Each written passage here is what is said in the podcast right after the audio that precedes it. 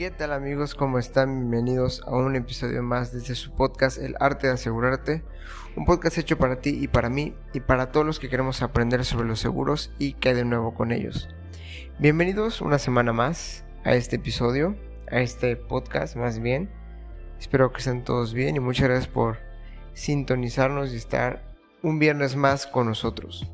Hoy tenemos un tema que surgió de una, de una plática muy, muy rara, porque es algo que yo no suelo platicar con amigos.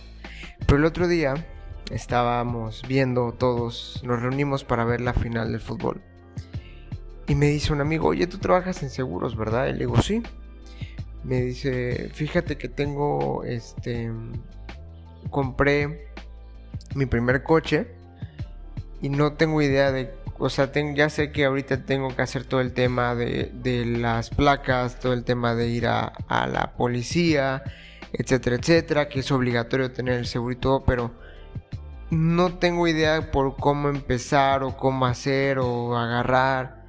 Y dije, oye, esto sería un buen tema, ¿no? O sea, sería, un, sería padre tener como que una pequeña guía, un cinco pasos de decir, ok, mi seguro lo contrato así o tengo que considerar esto o hacerlo de tal forma. Dije, bueno, ¿por qué no hacer un episodio de cómo empezar un seguro? ¿Cuál es, cuál es ese primer seguro que debemos de contratar y cómo debemos paso a paso contratar un seguro, ¿no? Creo que en el caso de, de esta persona, como decimos, pues al final, claro, un seguro de auto, como bien dice, pues es obligatorio ahí sí no podemos hacer mucho, tienes que tener sí o sí, ¿no? Pero bueno, creo que también un seguro de auto, creo que es el seguro por el cual, más allá del obligatorio, es por el que todos empezamos. El primero que vamos es el de auto, siempre. Porque pues, normalmente nuestra primera tirada es un auto, es, es, todo, ¿no? Ya de ahí pues empezamos a evaluar las necesidades para un seguro de daños, un seguro de gastos médicos, un seguro de vida, un seguro de ahorro, etcétera, etcétera, ¿no? Entonces, contratar al final una póliza de seguros es una medida muy importante para proteger, como lo hemos dicho siempre, ¿no? Los bienes, eh, mitigar eh, riesgos financieros, etcétera, ¿no? Entonces, hicimos una lista de siete pasos en la cual creemos nosotros que es la apropiada, es la que mejor te puede ayudar, independientemente te acerques con nosotros o te acerques con cualquier corredor de seguros, cuál es la mejor opción. ¿Ok? Entonces vamos, primero la número uno, ¿no? Como, como, como debe de ser la uno. Evaluar las necesidades de los seguros. Es muy importante determinar qué tipo de seguro necesitamos, que va un poco a la par lo que dice en un principio. Puede ser, como bien dice, que el seguro de automóvil, el seguro de hogar, el seguro de vida, el seguro de salud u otros tipos de cobertura pueden ser los principales o los que se nos viene a la mente como primera instancia, ¿no? Hay que evaluar lógicamente los activos y considerar qué riesgos estamos nosotros expuestos para determinar el tipo de póliza que es adecuada a nosotros, que es lo que hemos hablado muchas veces del seguro modular. El seguro de auto, pues claro, es como decimos la primera opción porque aparte pues es obligatorio. Pero es importante saber que a pesar del seguro de hogar, seguro de vida, seguro de salud, que son como que los cuatro grandes, existen muchísimo más seguros y muchísimo más cosas y coberturas que nosotros podemos tener para ir, para ir este, construyendo, digamos, nuestro seguro financiero, vamos a llamarle así, ¿no? Al final, como dice, o como decimos nosotros, todo depende de las necesidades de uno y de los riesgos a los que estamos expuestos. ¿Ok?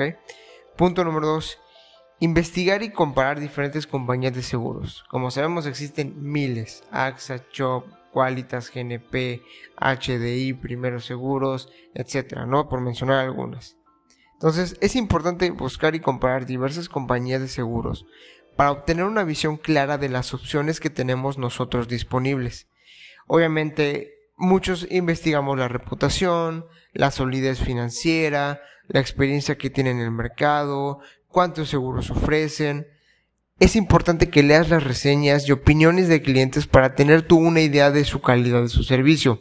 Muchas veces nos confiamos de plataformas que se están dando mucho hoy en día, que llegan y te dicen, cotizan dos minutos, cotizan, toma tu póliza. Pero a ver, espérame, ¿no? a veces no evaluamos, no comparamos exactamente, oye, esta aseguradora es buena, no es buena, el precio se me hace elevado, ¿qué es esta cobertura? ¿Por qué me la estás cobrando? No digo que todas, pero hay muchas que sí tienen ese factor en el cual solamente te arrojan la póliza y no te permiten ver más allá ni siquiera tienes una asesoría personal que te pueda decir esto te sirve para esto y esto te sirve para lo otro.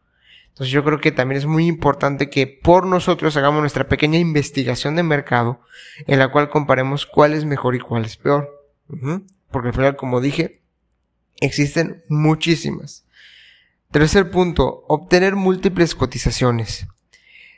Ya que tengamos claro cuál es la aseguradora con la que queremos trabajar o el corredor de seguros con el que queremos trabajar, siempre es importante solicitar cotizaciones de diferentes compañías de seguros que va un poquito a la par. ¿Por qué? Porque esto nos va a proporcionar información precisa y detallada sobre las necesidades para obtener cotizaciones más precisas. ¿Ok? Hay que comparar las cotizaciones en términos de cobertura, límites deducibles y la prima anual para determinar cuál ofrece la mejor relación calidad-precio. Al final hay que recordar que siempre la calidad y el precio van muy de la mano. No hay que guiarnos tanto porque me ofrecieron 70% de descuento, es un decir obviamente, voy a ir por esa. No, tienes que evaluar también qué te está cubriendo, qué te va a ayudar, qué no te va a ayudar y para qué la vas a usar principalmente. Ok, muchas veces nos confiamos del precio y no está mal. Al final a veces cuando se trata de seguros es muy complicado y muchas veces el precio puede ser elevado. Pero sí es importante también que nosotros vayamos viendo y vayamos determinando de qué manera nos, nos va a convenir y se, y se cree esa relación calidad-precio. Ahora, punto número cuatro. Revisar y comprender los términos y condiciones. Ya nosotros por obligación, nosotros como, como corredor de seguro, despacho de seguros, es por, es obligación nuestra mandarte a ti cliente, nuestra, más bien la, eh, ¿cómo, ¿cómo se llama? Las condiciones generales de una póliza. Porque han habido muchas veces y han habido muchos problemas en el cual al cliente le pasa algo y resulta que nunca le mandaron las condiciones generales y se ha probado, han, han habido problemas que se crean hasta demandas. Entonces, antes de comprometerte con una póliza de seguro, lee detenidamente perdón, los términos y condiciones, asegúrate de comprender los detalles de la cobertura, las exclusiones, los límites de indemnización, procedimientos de reclamación, etc.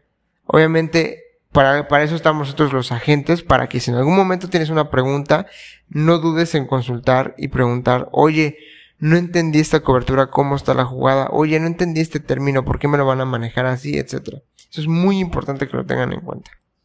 Ahora, evaluar la, reputación del proveedor de seguro. ¿Ok?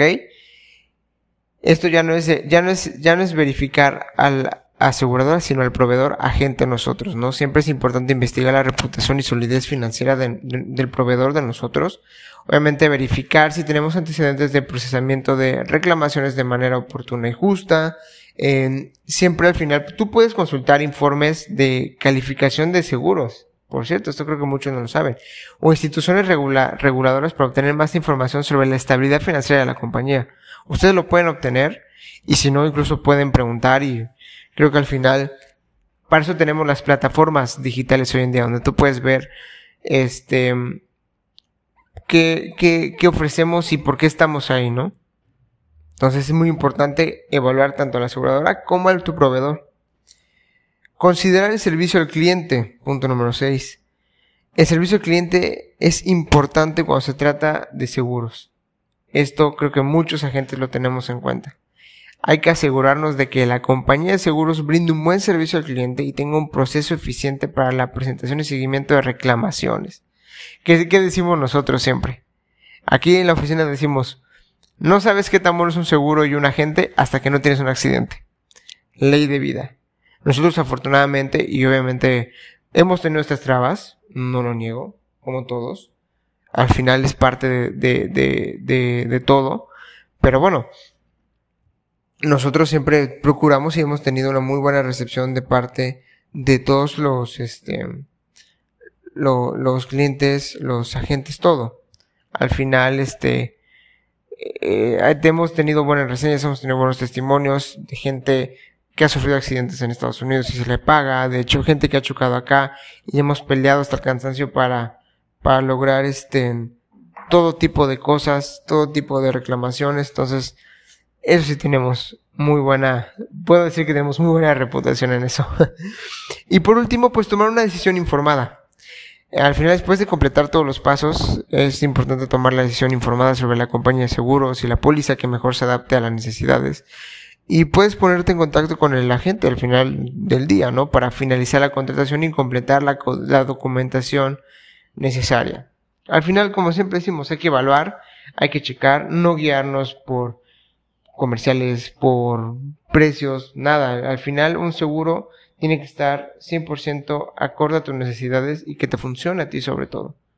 Eso es lo importante, que te funcione y que sepas que la gente o quien sea va a estar ahí. Entonces, estos, estos creo yo que son los siete pasos principales para que tú puedas contratar un seguro. Síguelos a la par y te van a poder ayudar a tener un buen seguro financiero en todos los aspectos.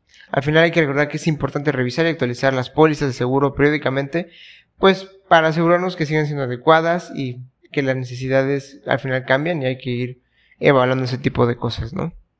Así que vamos despidiendo, eso fue todo por el episodio de hoy. Espero que les haya gustado. Ya saben que si tienen alguna duda pueden escribirnos en nuestras diferentes plataformas, Facebook, Instagram, Grupo Lorca-Mérida. Estamos para servirles. Esto fue El Arte de Asegurarte, un podcast hecho por el Grupo Lorca. Todos tus seguros en un solo lugar.